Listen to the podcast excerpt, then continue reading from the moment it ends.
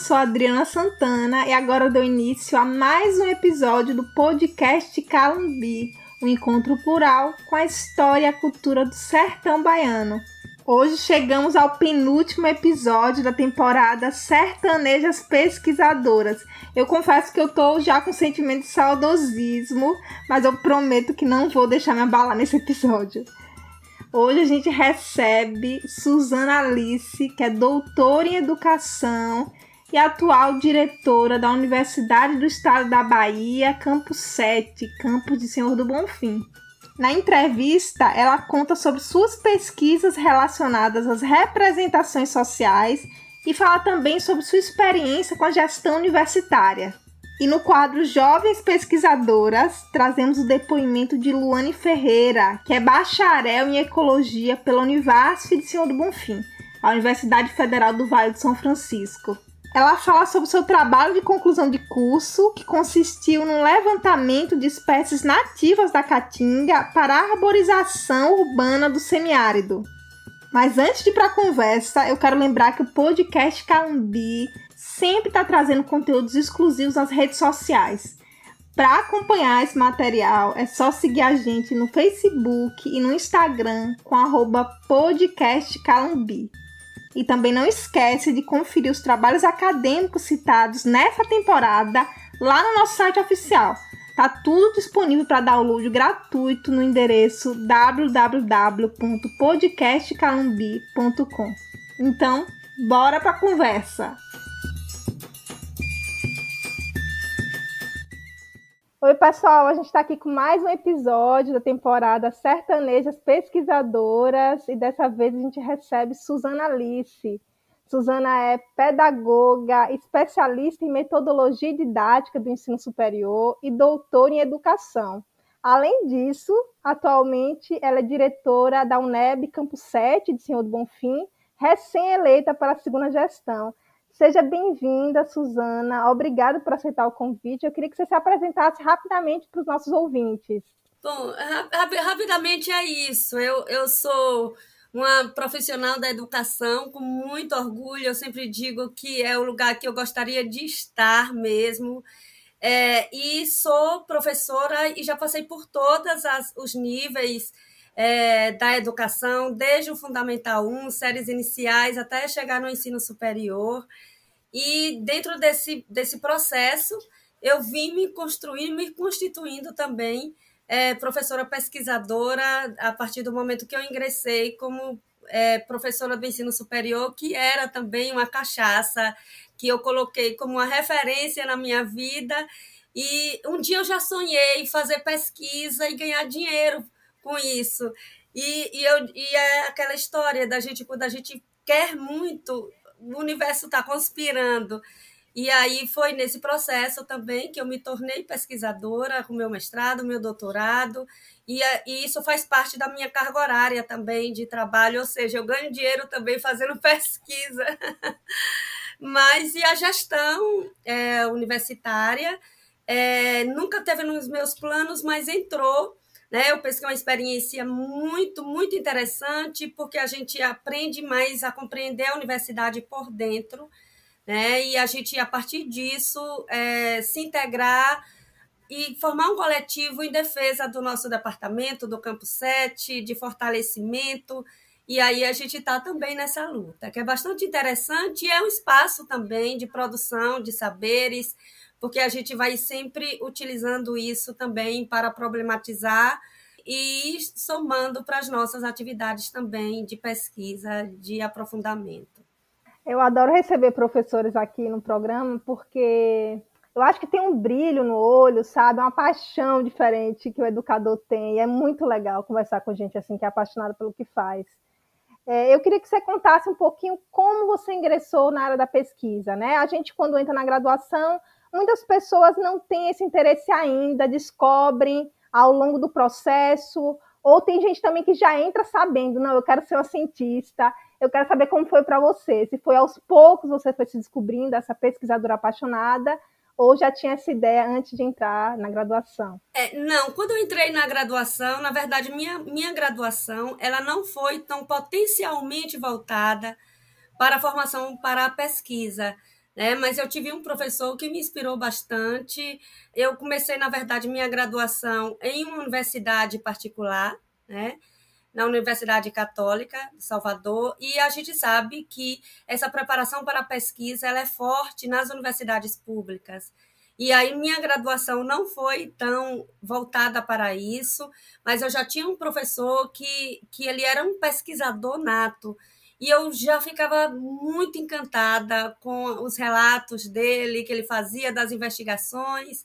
E aí foi despertando mas a, a, minha, a minha vontade mesmo, o meu desejo de me tornar pesquisadora de fato, porque foi na graduação que eu descobri que eu queria seguir a carreira acadêmica. Foi lá.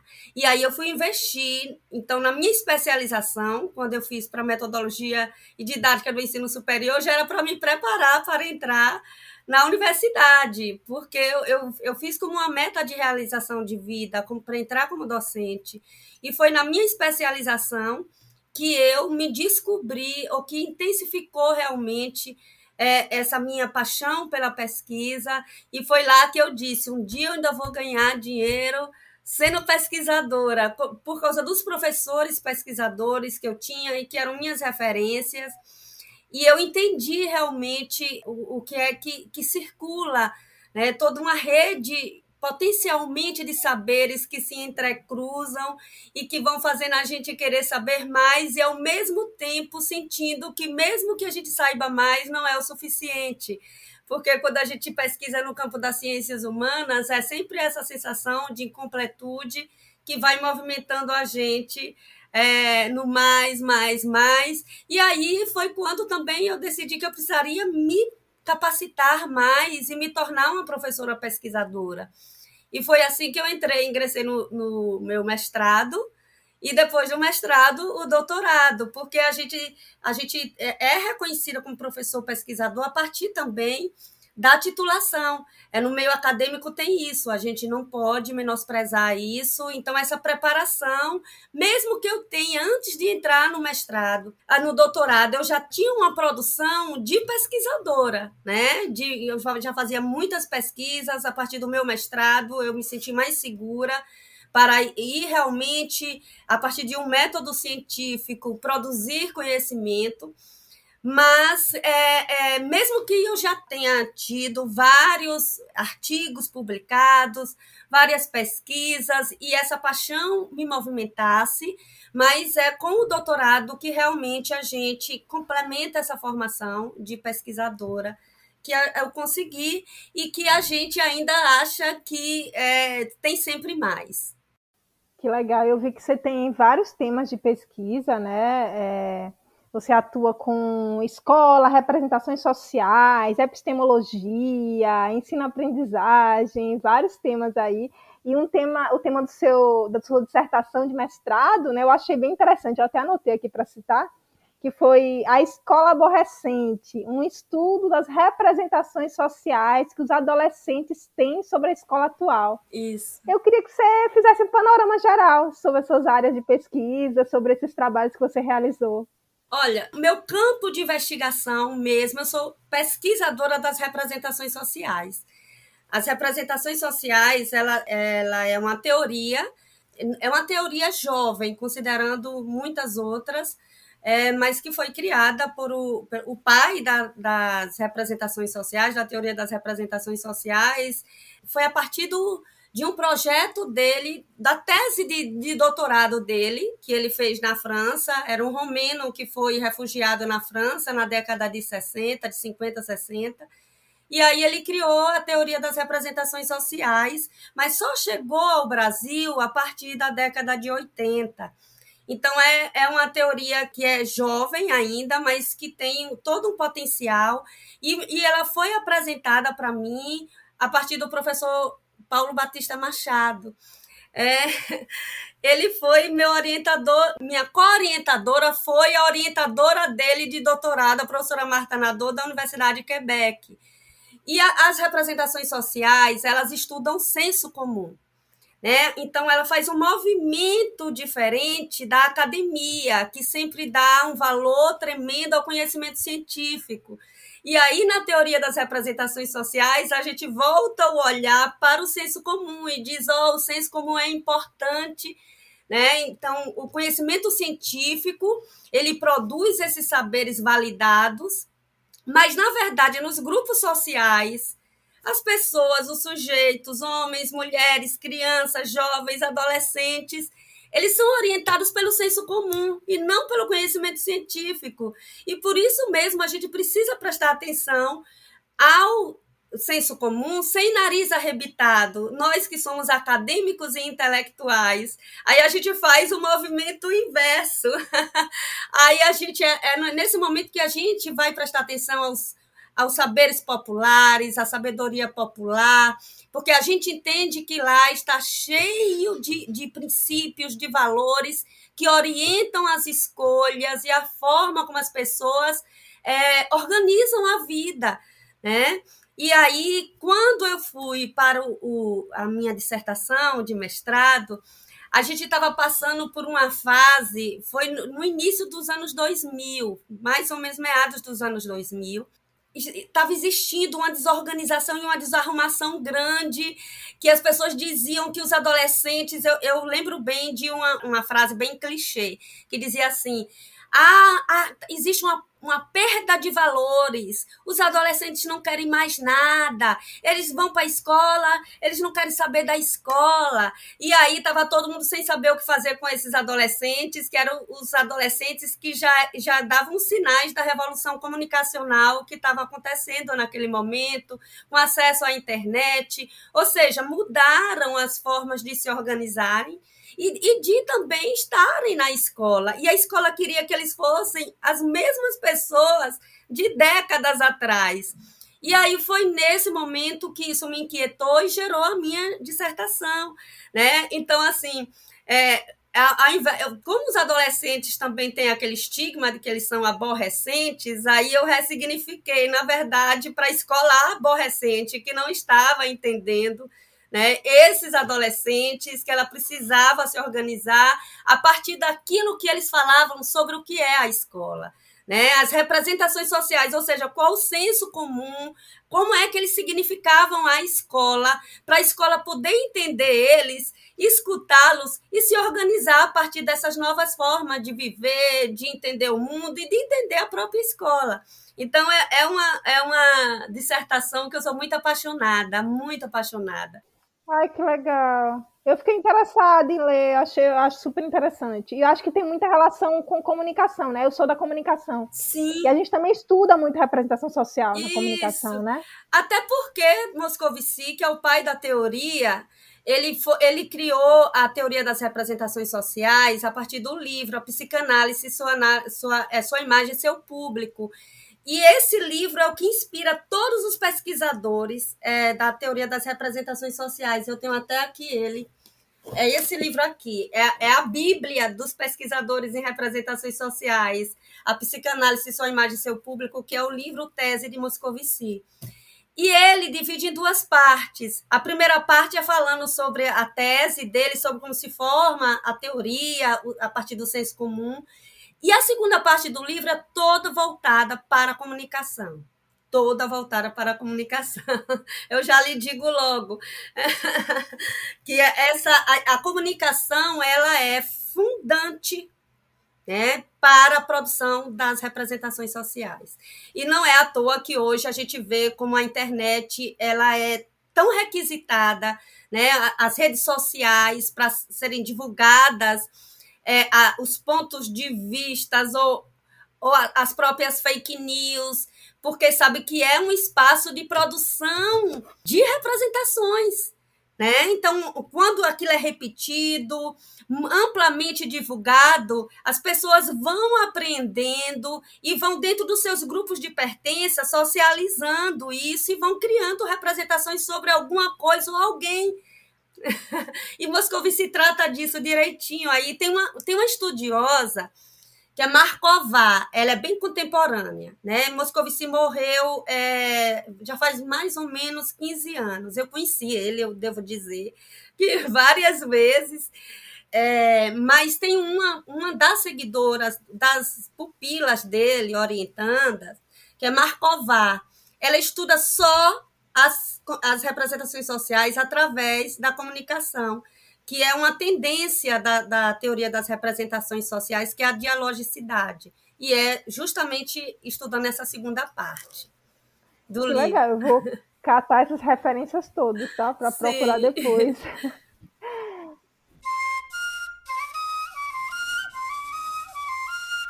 Jovens pesquisadoras.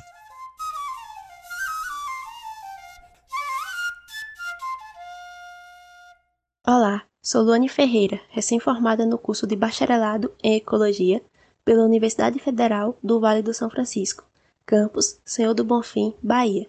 Bom, entre os motivos que me impulsionaram à escolha desse curso está a admiração e a sensibilidade que tenho para com a natureza e todos os elementos que a compõem. Assim, citando um trecho do poema O Apanhador de Desperdícios, de Manuel Barros, pontua que prezo insetos mais que aviões, prezo a velocidade das tartarugas mais que a dos mísseis, tenho em mim um atraso de nascença. Eu fui aparelhado para gostar de passarinhos e tenho a abundância de ser feliz por isso. Desse modo, é, posso dizer que essa visão mais ecologista, presente em mim desde a minha infância, foi o que me levou a esta ciência que é a ecologia. A ecologia, ela busca compreender as interações que ocorrem entre os seres vivos e as interações que ocorrem entre esses seres vivos para com o ambiente. E, por meio dela, hoje posso responder é, diversas questões que envolvem a importância dos ecossistemas, da conservação desses ecossistemas, bem como da biodiversidade em um nível global. Ao mesmo tempo que a ecologia ela também me permite a buscar soluções para os diversos problemas ambientais existentes. Assim, trazendo um pouco sobre minha vivência dentro da graduação, posso dizer que estudar o bioma caatinga foi algo que sempre me cativou. E nesse sentido, direcionando minhas pesquisas para a botânica, é, ressalto que no ano de 2019 eu pude participar de um estágio extracurricular no Centro de Referências para a Recuperação de Áreas Degradadas da Caatinga, da Univasf, é, presente no campus de Ciências Agrárias em Petrolina. Vale ressaltar também que nesse mesmo ano eu ingressei no Núcleo de Estudos das Paisagens Semiáridas Tropicais, um grupo de pesquisa vinculado ao Colegiado de Geografia do Campo Senhor do Bonfim da Univasf. Além disso, nesse mesmo ano eu pude desenvolver um trabalho de iniciação científica que tinha como tema Diagnóstico do componente arbóreo da vegetação urbana no município de Senhor do Bonfim. Assim, tendo em vista é, a importância da arborização urbana e a carência de planos de arborização nas cidades semiáridas, em meu trabalho de conclusão de curso, eu trabalhei com o levantamento de espécies nativas da caatinga para a arborização urbana do semiárido nordestino, onde pude caracterizar também a compatibilidade dessas espécies aos diversos espaços urbanos, a fim de subsidiar estratégias de eh, planejamento e ampliação da arborização em cidades semiáridas. Bom, atualmente tanto a ciência quanto a área ambiental, elas vêm sofrendo um total retrocesso dentro do Brasil. E isso, de certa forma, traz diversas incertezas. No entanto, essas mesmas incertezas, elas têm me impulsionado a ir além.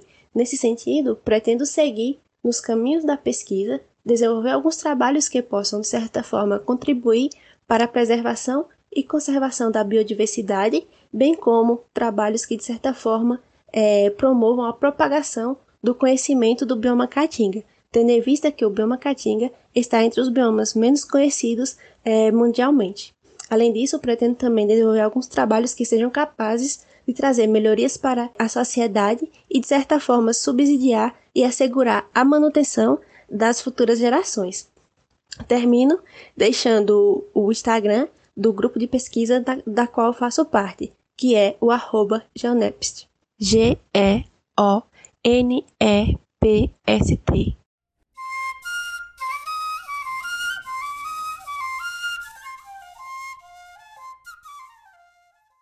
Eu queria te perguntar agora, né, sobre esse novo ramo da sua carreira, poderia dizer assim, que é a gestão universitária, né? A gente está gravando o episódio no dia 29 de novembro. Tem menos de uma semana que sai o resultado da eleição para a diretoria da UNEB Campo 7, é, que Suzana ganhou mais uma vez, né? Então vai ingressar agora no, no seu segundo mandato. E eu queria saber como é que está sendo essa experiência sua como gestora de uma grande instituição, né? Porque a UNEB Campo 7 é uma grande instituição, né? Uma instituição que tem tradição no nosso território, poderia dizer até na Bahia mesmo, né? E eu queria saber como é que está sendo essa experiência, quais são os principais desafios, em especial na pandemia. Acho que não dá para fugir desse tema, né? Você é, você foi diretor enquanto a gente passou por esse período tenebroso que a gente ainda está vivendo, né? E teve que lidar com dificuldades muito particulares, como corte de recursos, aula à distância. Então, eu queria que você falasse um pouquinho. Veja só, quando eu comecei o meu primeiro mandato, foi em meados de 2018. E aí, eu já, ah, quando eu cheguei, na época o reitor me disse: você está chegando e ainda assim, né, com tipo um, de, um deboche, me provocando. É, você está chegando na pior fase da universidade, a pior fase que a universidade está passando, que era uma forte crise financeira. Então, é, para você ter ideia, a gente, os recursos que nós recebíamos descentralizados da universidade para os campi e para aqui o departamento, também o campo 7, eles foram reduzidos na, na ordem de 50%. E aí, aqueles planos que a gente tinha, que eu dizia assim, e agora, o que é que a gente vai fazer com tão pouco dinheiro? A gente ia outra coisa, a gente tinha 20 dias para gastar esse dinheiro com os processos para administração pública que precisam ser transparentes, e eu fiz questão de organizar é, o nosso setor administrativo financeiro para a gente dar transparência, para a gente usar todas as, as referências que, que são hoje indicadas para justamente a gente dar visibilidade e o cuidado com recursos e o dinheiro público. Então, eu capacitei todo mundo com isso, porque antes a gente ainda era meio amador para fazer, para a gente investir os nossos recursos nas atividades finalísticas que eu ensino pesquisa e extensão, e mais ainda manutenção do, do nosso patrimônio. E, e você diz bem, o nosso departamento é um dos maiores é, da, da, da Universidade do Estado da Bahia. No interior é um dos maiores. Então, assim, enfim, foi um desafio, mas a gente conseguiu com muito planejamento. E olhe que eu não, não estava nos meus planos, eu assumi essa gestão por um desafio do, do professor Marcos Fábio, quando eu voltei do meu doutorado em 2017. Ele me chamou uma semana depois, depois de eu ter brigado com ele, porque eu cheguei minha sala de pesquisa tinha sido desmontada. É, eu fiquei fora um tempo com o doutorado. Quando eu cheguei, minha sala tinha praticamente sido desmontada, os nossos materiais, a nossa biblioteca pessoal de representações sociais também, com os nossos livros que nós conseguimos de editais, enfim. E eu cheguei brigando com ele, eu quero tudo de volta, e não sei o quê, não sei o quê. Uma semana depois, ele me chama e diz: Eu, eu quero que você seja é, minha diretora substituta, porque o ano que vem acaba o meu mandato e eu quero, eu quero lançar você como minha candidata à direção, que você tem o perfil. Aí eu, eu! Ele disse: é, a gente precisa de alguém com seu perfil para organizar o departamento, para é, mexer em lugares que eu não, não pude mexer. E aí ele falou comigo. Aí logo depois eu disse: não, eu não tenho essa pretensão. Eu sou uma professora pesquisadora e eu quero investir nisso. Mas daí o que foi que aconteceu? Ele, um mês praticamente depois, ele faleceu em um acidente de carro, né? E aí eu, fiquei, eu entrei muito em parafuso. Eu digo, como é que ele faz isso? Lança esse desafio para mim e morre sabe? E aí eu fiquei como se fosse assim uma, uma missão que eu teria que dar uma resposta para ele. E eu me candidatei justamente para isso, para dizer, ó, oh, Marquinhos, eu não, não consegui, se eu perdesse, né? Eu não consegui, mas eu eu cumpri com, eu honrei a, a sua vontade, né? E enfim, deu certo e o meu perfil, quem me conhece sabe é de ser uma pessoa muito exigente sempre. Eu sou muito perfeccionista, que é um defeito meu também. É, isso não é uma virtude, uma qualidade, muitas vezes, né? Porque a gente é, se doa muito e, e, existe vida fora do nosso, das nossas atividades profissionais.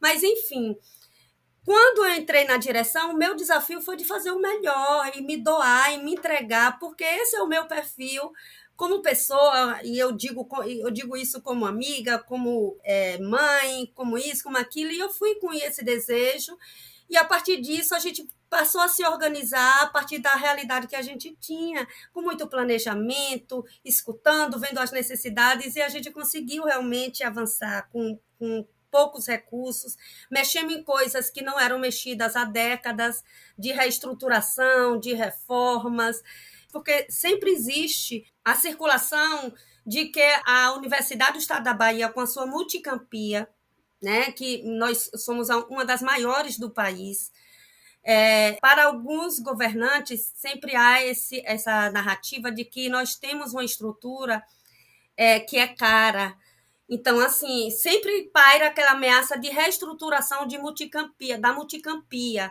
né? Ou seja, de se reorganizar os departamentos, se juntar departamentos para poder ter um, um, uma perspectiva mais econômica para os gestores, é, essa, essa perspectiva mais economicista, economicista que assusta a gente. Então, foi um desafio meu também dizer se a gente estiver forte, se a gente estiver organizado, se a gente tiver ensino, pesquisa e extensão de qualidade, se a gente tiver com isso registrado, se a gente tiver atuando fortemente a partir da nossa organização interna, que precisava organizar bastante, a gente vai se defender, a gente vai ter fôlego para se defender né, para dizer que a gente, a gente não pode ser aglutinado por outro lugar. Se quiserem que a gente aglutine, sim, mas a gente não vai ser aglutinado.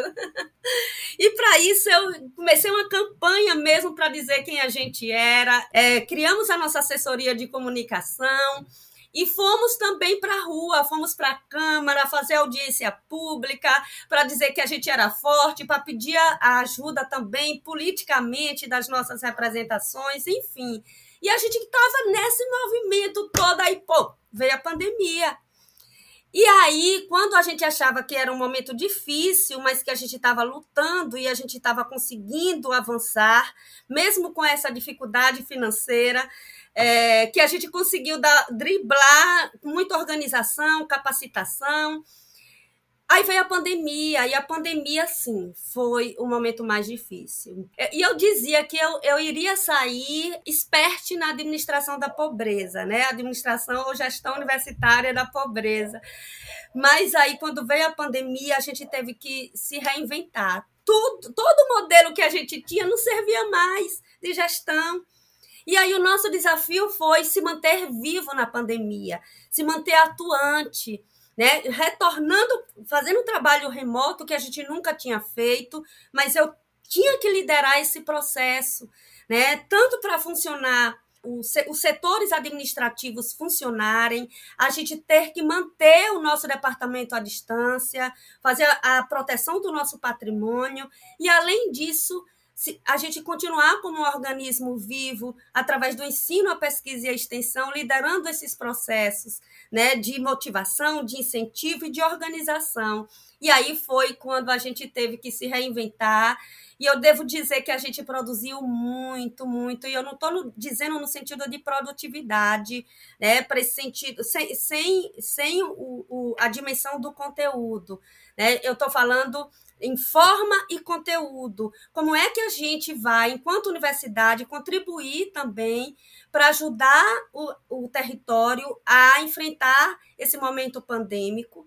Né? Como é que a gente, ao mesmo tempo, vai precisar cuidar das pessoas? Eu estou dizendo de toda a nossa comunidade acadêmica que passou por muita dificuldade, que perderam entre, entre queridos, que, que passaram por situações de extrema vulnerabilidade, alunos nossos, funcionários, com ameaças de demissões, enfim, a gente conseguiu é, se dar as mãos. E isso que eu acho que foi que.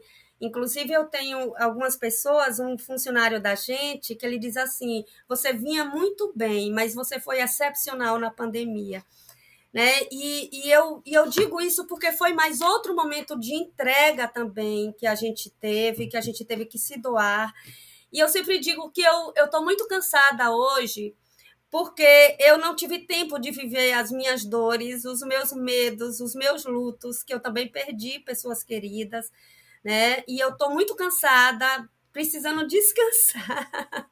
E ainda enfrentar uma eleição nesse momento, né?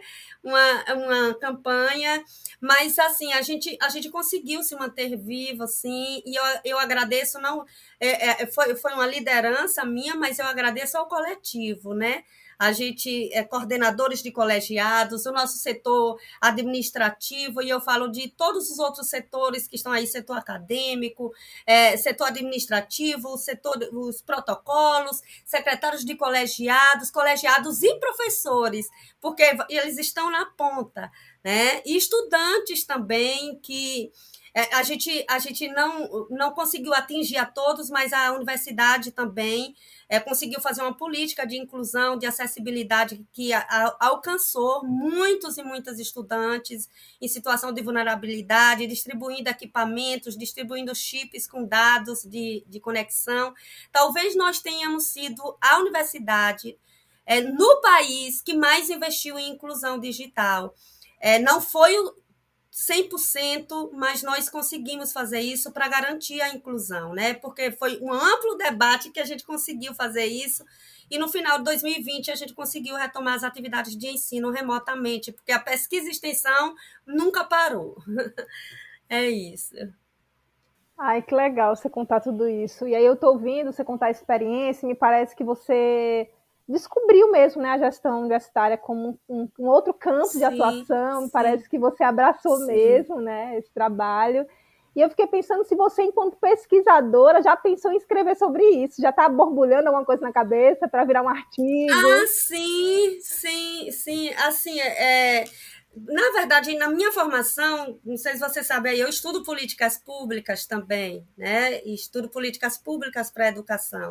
E aí a gente é movimentado pelo nosso compromisso, pelo que a gente entende sobre a educação pública de qualidade, sobre eu sou militante também da educação pública de qualidade e da educação superior, né? Então, assim, desde quando eu entrei na universidade, que a minha militância em defesa da Universidade do Estado da Bahia, com a identidade que ela tem de ser popular e inclusiva, vem encontro daquilo também que eu acredito e que eu milito como cidadã.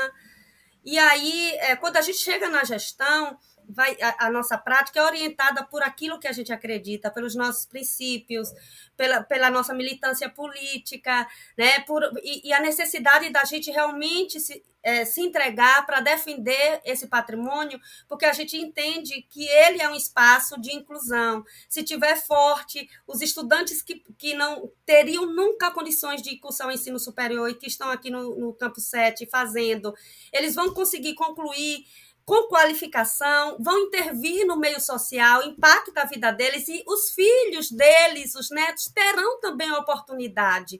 Então a gente pensa a partir dessa perspectiva e a gente se joga. Né?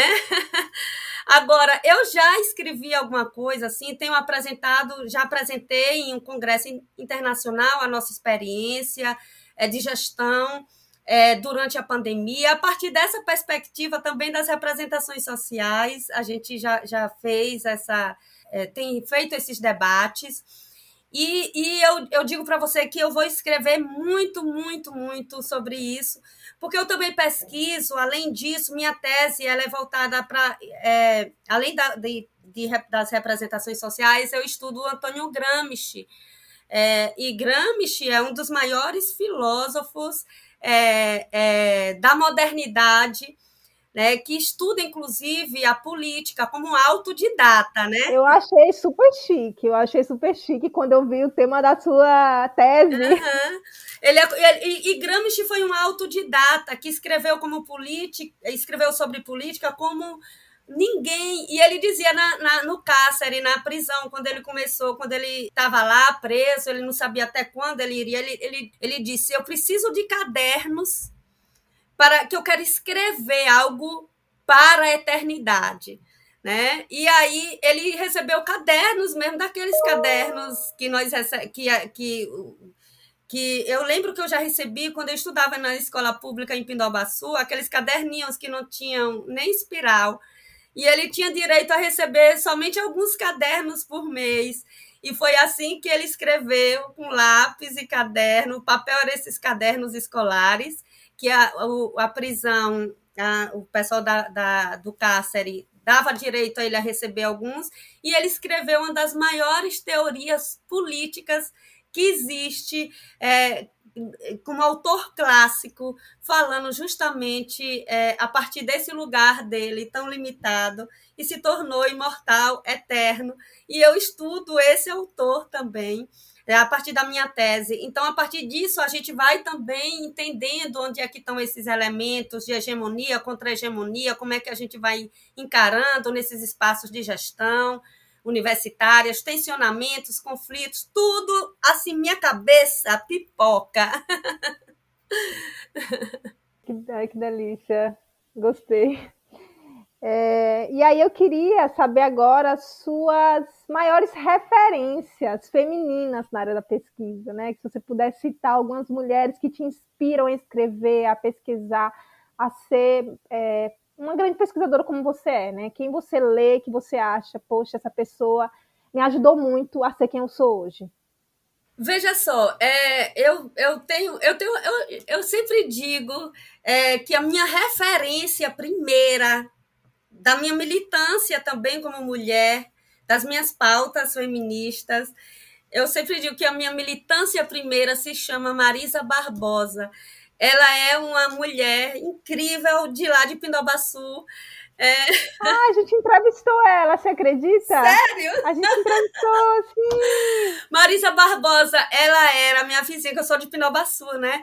E ela era minha vizinha lá em Pinobaçu. Eu era criança e ela já, já adolescente, já, já mais adulta, ela namorava um irmão meu de criação, eu ainda era criança. E eu sempre gostei muito de ler. E eu, assim, nos meus 10 anos, ela me deu um livro para ler. Rebeca, a Mulher Inesquecível. Era tipo uma Bíblia. Eu gostava muito de ler, mas eu lia revistas em quadrinhos. E ela me deu esse livro, Rebeca, a Mulher Inesquecível. E eu, e eu li sobre empoderamento feminino através de Marisa. E ela é uma mulher muito empoderada até hoje, né? Ela é muito empoderada. E eu sempre digo que ela é minha musa e a minha referência de empoderamento feminino. E através dela eu comecei a ler sobre isso. Atualmente eu tenho lido muito a partir de, sobre mulher, sobre mulher empoderada. Eu tenho lido também muito Jodelê é Denise Jodelet, que é uma das maiores pesquisadoras de representações sociais vivas hoje no Brasil, ou no Brasil não, no mundo. Ela era orientada de, de Moscovici. E ela é, é a depois que ele faleceu, ela ficou, ela era a pupila dele que acompanhava ele para todo lugar. E ela ficou sendo como se fosse a mãe da teoria das representações sociais. E ela leu, inclusive, minha tese. Eu tive, eu tive esse privilégio dela ler a minha tese é, em um evento que ela veio em Salvador, com o nosso grupo de pesquisa. Eu, eu fiz o doutorado na, no programa de pós-graduação da UNEB, que é o PPG Educ, que é o mais antigo, né? E aí eu, ela veio fazer uma conferência de abertura.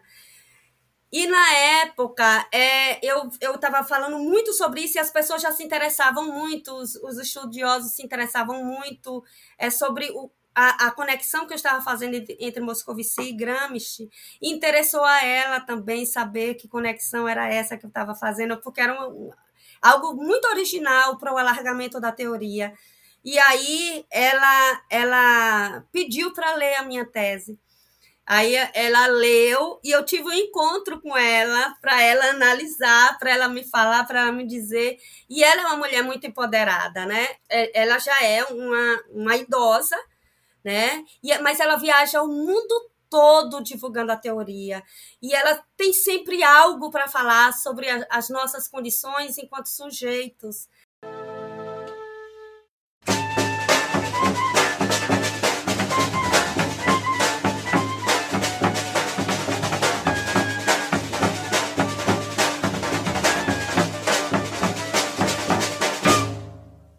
Hoje, no quadro Para Render o Assunto, a gente vai ouvir algumas dicas relacionadas aos temas que a gente conversou hoje, né? Educação, representação social, gênero, política, militância. Eu queria que Suzana desse alguma dica para os nossos ouvintes.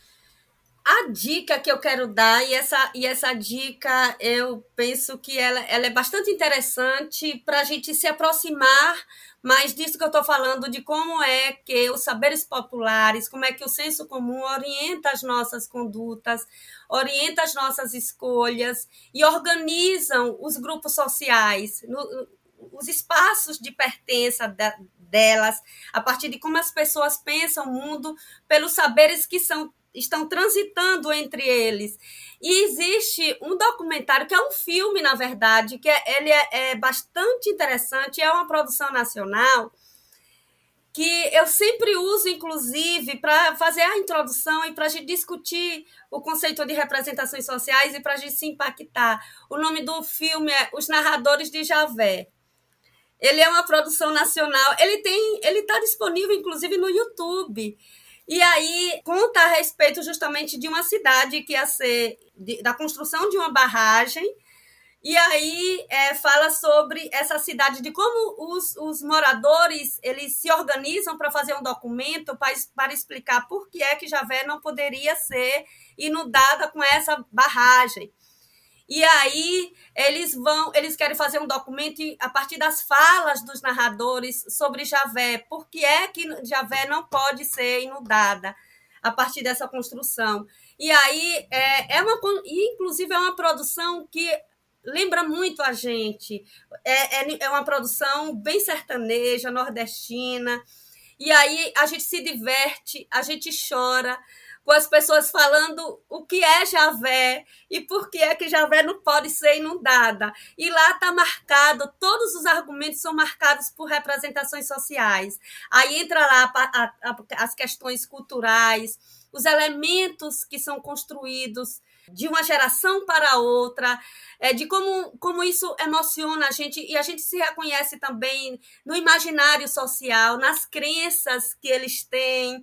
E aí circulam elementos políticos, é, que a gente se reconhece também como eles pensam política, os elementos religiosos, os elementos das marcas, das tradições culturais, enfim. É, e ao mesmo tempo a gente entende por que é que as representações sociais são tão impactantes e a gente se apaixona e sente desejo de estudar mais sobre isso. Então, minha grande indicação é essa: assistam o filme Os Narradores de Javé a partir desse olhar de como as pessoas se entendem e como elas se reconhecem dentro desse coletivo que são as representações sociais. Ai, que perfeito. Eu vou dar uma dica de livro. É, eu acho que é super importante falar desse livro, principalmente porque a gente recentemente viu o cancelamento né, do Bolsa Família, que é um programa tão importante. E esse livro, Vozes do Bolsa Família, Autonomia, Dinheiro e Cidadania, escrito por Valquíria Domingues, Leão, Leão e Alexandre Pisani, é um livro que fala sobre como as mulheres mais pobres conseguiram autonomia a partir do recurso que elas receberam no Bolsa Família, né? Então, por mais, mais do que um programa de transferência de renda, esse é um programa que fez as mulheres terem voz pela primeira vez dentro de casa, inclusive possibilitando que muitos sites de casamentos em que elas eram, onde elas eram agredidas, por exemplo. Então, esse livro também fala sobre representação social, né? Como essas mulheres se enxergam dentro desse grupo e como elas conseguem avaliar sua própria vida a partir de uma condição diferente, né? Então acho que é uma super indicação, é um livro publicado pela editora da Unesp e vale muito a leitura.